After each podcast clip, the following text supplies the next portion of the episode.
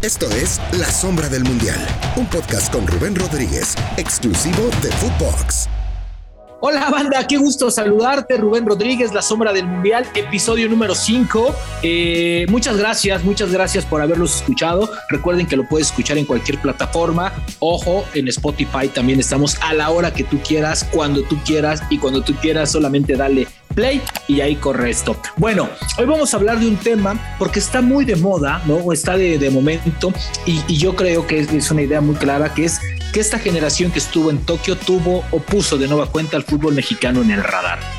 Pocas veces la selección nos ha dado tantas satisfacciones a nivel individual y a nivel colectivo en los últimos años. Entonces, después del triunfo de Alemania, no se hablaba nada de selecciones, entre la saturación, entre que nos vendían una selección que no era, entre el producto inflado, entre otras cosas. Pero creo que esta selección de chavos, creo que tiene una muy buena generación. Hablar de uno o señalar el trabajo de uno sería grosero, sería una falta de respeto para los demás, porque creo que colectivamente se ha dado. Entonces, creo que con la salida de Johan Vázquez a Italia, ojalá y se abran las puertas. ¿Y por qué digo esto? Porque en México no hay estructuras de crecimiento. El fútbol mexicano no piensa en el futbolista para crecer. El futbolista mexicano le ve signo de pesos, dinero y dólares al jugador antes de que si es zurdo o si es derecho, o si le pega con las dos, o si cabecea, o si pechea muy bien, o si remata de manera contundente. Entonces, el fútbol mexicano, lejos de vestirlo con una frase bonita de es un gran jugador, es un pedazo de jugador, lo único que piensan es este va a Europa, este me lo compran, este vale 15, este vale 20 entonces, creo que al no haber una estructura, tanto para el técnico para crecer como para el futbolista, la salida es a Europa y urge urgen jugadores que se vayan a Europa, urge que la camada de jugadores crezca y madure en el fútbol europeo. ¿Por qué? Porque los que están allá se están volviendo viejos, están regresando, están volviendo. Urge que dejen la zona de confort. En algo estoy de acuerdo yo con JJ Macías y pocas veces estoy de acuerdo con él. Creo que es que el, el mercado está inflado y que creo que el jugador mexicano necesita eso, romper la zona de confort, olvidarse de que gana millones.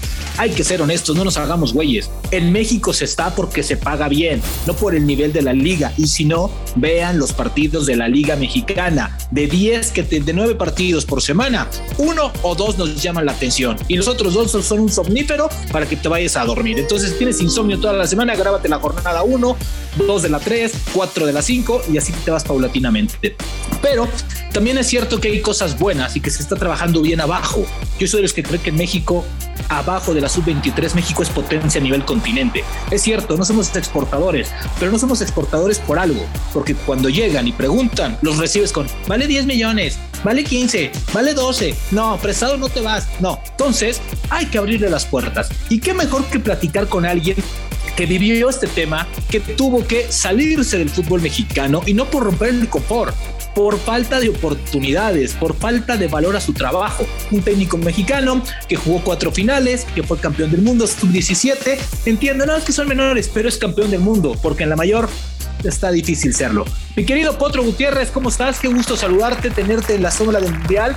Y bueno, para platicar un poco ¿Qué dice Honduras? ¿Cómo están los hermanos hondureños? ¿Por qué? Porque estás trabajando allá, porque si no saben, ante eh, no darle valor y sentido a la calidad de entrenador de Raúl Gutiérrez, él tuvo que ir a tocar piedra y bueno, pues pisó en Honduras y me parece que está haciendo un excelente trabajo. Mi querido Potro, ¿cómo estás? Quiero saludarte. ¿Qué tal, Rubén? Un gusto saludarte a toda la gente y amigos que nos escuchan en Spotify. También encantado de estar con ustedes. Y bueno, bien, bien, aquí ya sabes, este, con este querido Real España, que estamos a punto de empezar eh, la campaña, nos hemos preparado bien, el año pasado eh, le dimos un, una inyección de, nuevas cosas al equipo después de tres años que no, no se clasificaba, eh, lo clasificamos, peleamos por el campeonato y esta, esta temporada, bueno, la responsabilidad es doble de buscar ese campeonato como, pues como es lo habitual en los equipos que, que, hemos participado. Entonces, contento, contento de saludarlos y con mucho gusto de platicar. Oye, Raúl, yo tengo una teoría y es que eh, el talento mexicano, llámese de selección nacional, tanto en el área del cuerpo técnico como en el área de los jugadores, no hay una estructura de crecimiento. No tienen a dónde ir si no eres un talento, si no tienes realmente un gran promotor, porque también cuenta mucho la parte de la promotoría, una buena relación con el club. Y tienen irse o tienen que buscar trabajo en otro lado.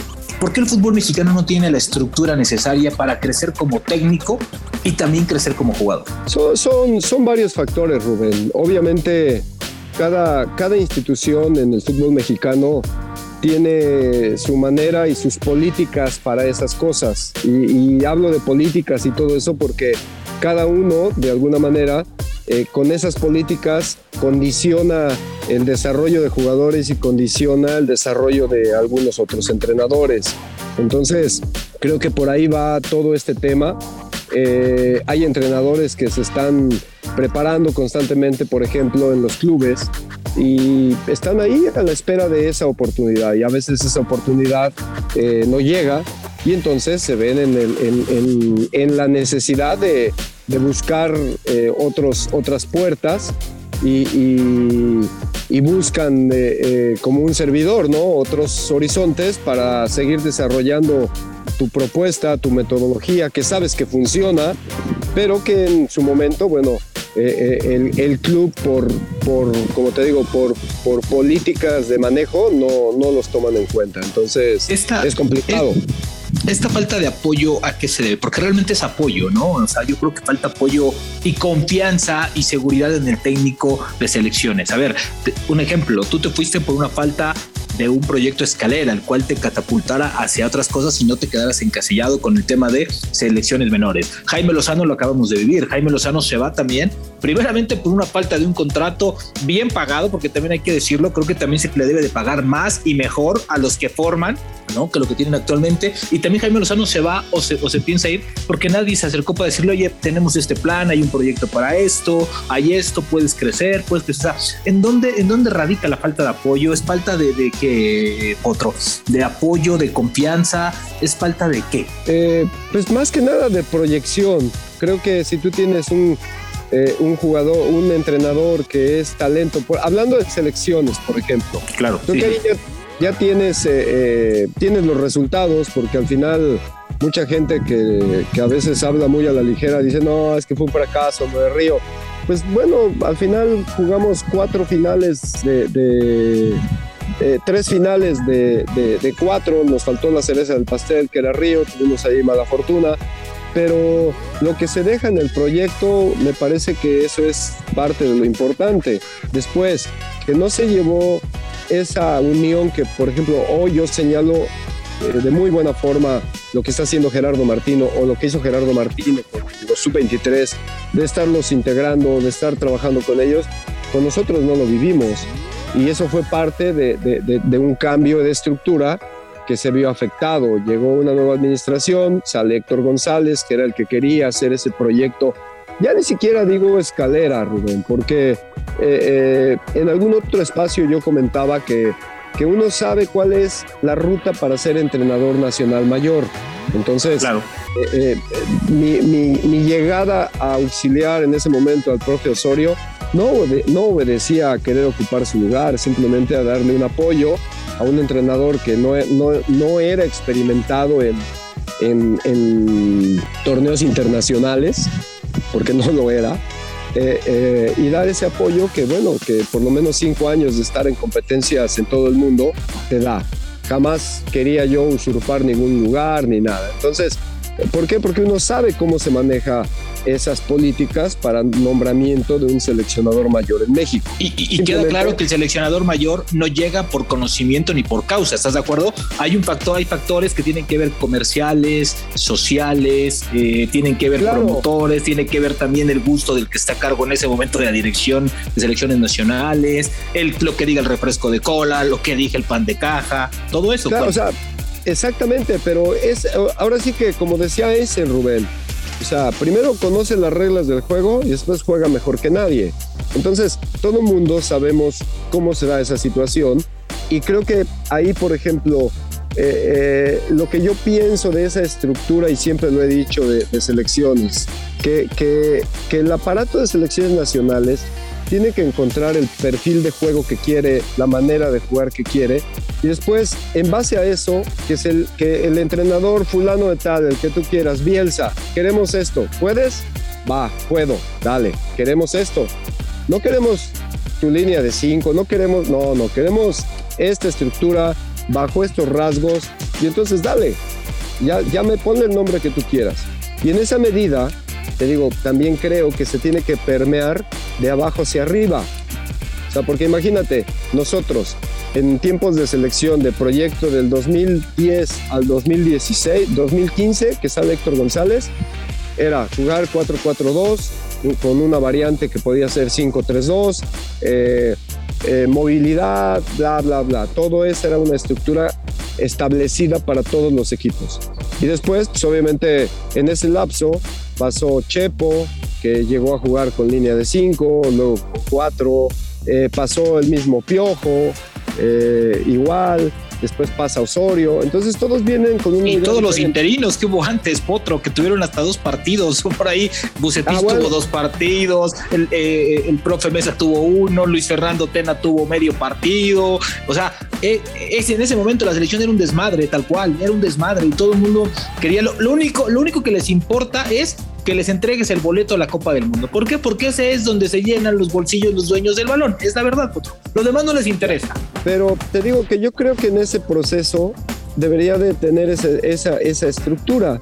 Entonces, eh, eh, se permea de abajo hacia arriba. Entonces ya sabes que todas las selecciones juegan de una manera, con un estilo, con una formación, etcétera. Entonces el entrenador de la mayor, cuando llega, se instala en ese mismo, en ese mismo sistema y entonces ya puede haber ese salto de los jugadores sub-23, sub-20 a la selección mayor.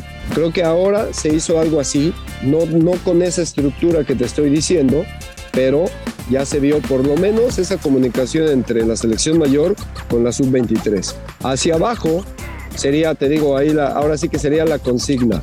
Pero estrictamente hablando por, de, lo de los entrenadores que estábamos comentando, digo que creo que tiene que ver con esa proyección, con esa confianza, porque pasa lo mismo en los clubes.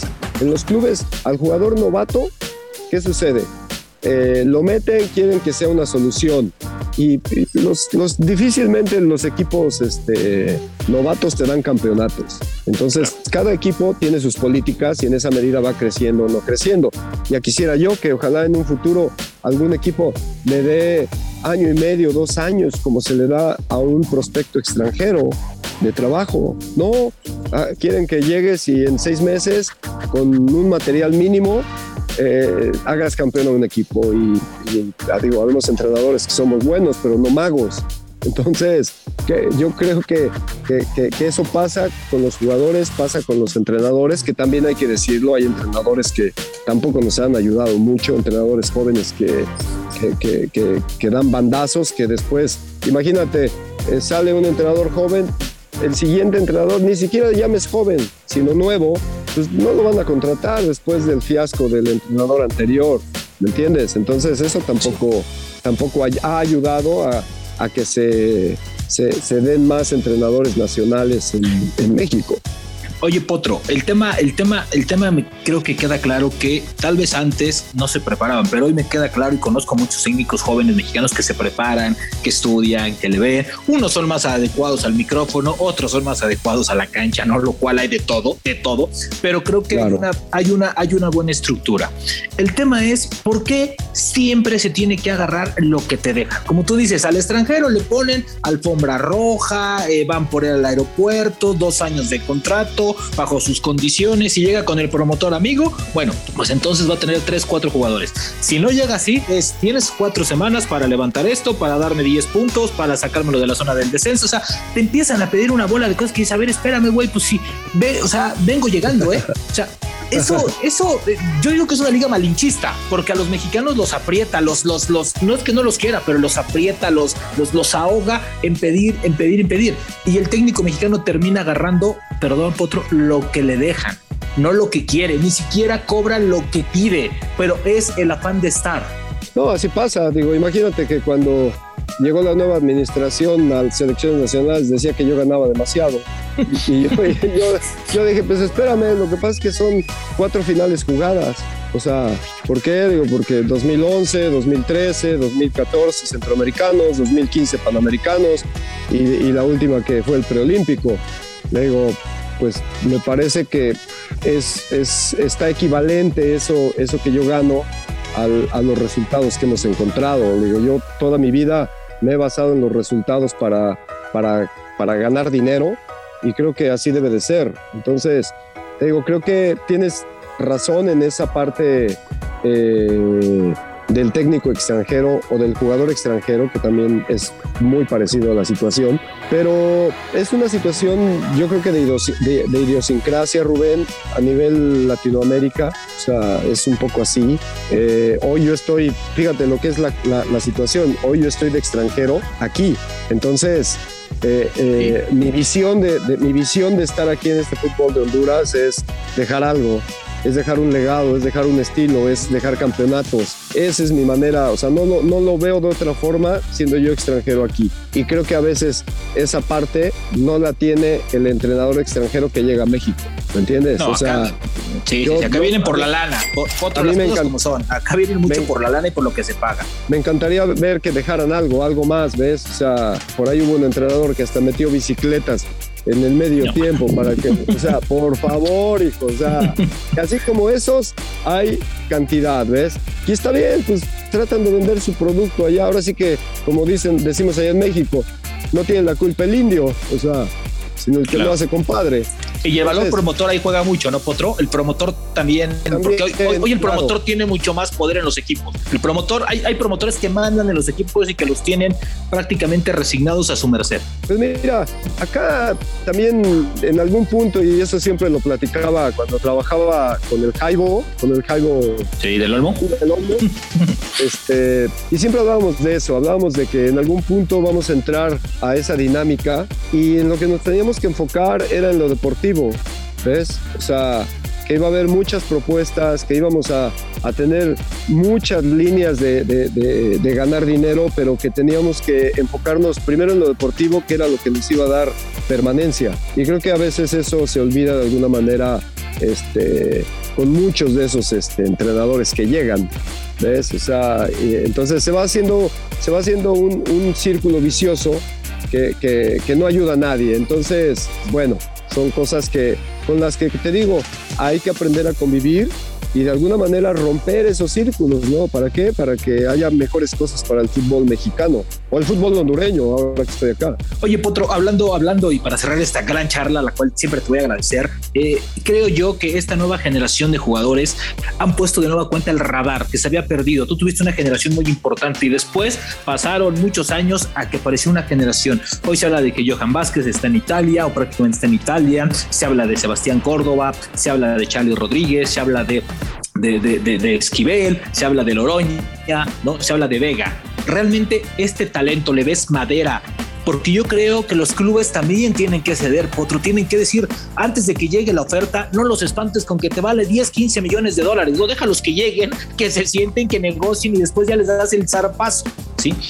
¿No crees que es momento de que el fútbol mexicano sacrifique lo económico por el bien de selecciones nacionales, por el bien y futuro de estos jóvenes? Es decir, antes de recibir 10 millones, déjalo que patee dos pelotas en Europa. Sí, mira, eh, volvemos a lo mismo. Creo que, también el mercado mexicano, y por ahí varios jugadores lo han comentado, que, por lo que vale un jugador mexicano, llevan tres argentinos, se llevan dos brasileños. En eso en eso se resume el tema. Entonces, evidentemente, ¿qué es lo que se tiene que hacer? Se tiene que buscar eh, esas, eh, eh, esas cantidades que están pidiendo por esos jugadores, sí se bajen definitivo. O sea, primero hacer el jugador un material de exportación. No, no quiero decir bueno, bonito y barato, porque, porque creo que cuando se es pionero en ese sentido, se tiene que pagar un precio y creo que ese tendría que ser. El otro, el otro aparador que tiene que, darse es lo que pasó ahora en la, ahora en la Olimpiada. ¿Por qué se empieza a ver esos jugadores a, eh, a, nivel mundial por los resultados en torneos como unos Juegos Olímpicos. Claro. A México le hace falta también ese resultado importante a nivel mundial para que, para que todo eso, toda esa rueda de mercadotecnia se eche a andar como debe de ser o como lo hacen ya potencias como Brasil, como Argentina, como Uruguay, para que el, el, el, mercado mexicano se abra hacia estos horizontes, tiene que tener ese resultado eh, superlativo y después, bueno, la, la, el mercadeo de jugadores, dicho con un buen sentido de la palabra, que sea eh, eh, lógico de acuerdo al jugador mexicano. Esto, estoy completamente de acuerdo contigo. Le hace falta también vitrinas al fútbol mexicano y estas son las que tienen que aprovecharse. Mi querido Potro, te mando un, un, abrazote grande. Muchas gracias por estar en la sombra del Mundial. Obviamente no será la primera, ha sido muy enriquecedora. Entonces ya te vamos a estar jodiendo en, otras, en, en otros, en otros episodios. Te mando un fuerte abrazo, hermano. Cuídate mucho. Encantado de la vida. Un abrazo a todos. Eh, nos vemos pronto. Nos escuchamos pronto. Más bien, exactamente, lo escuchamos pronto. Este fue el episodio 5 de La Sombra del Mundial con el Potro Gutiérrez. Nos vemos el próximo jueves. Esto fue La Sombra del Mundial con Rubén Rodríguez, podcast exclusivo de Footbox.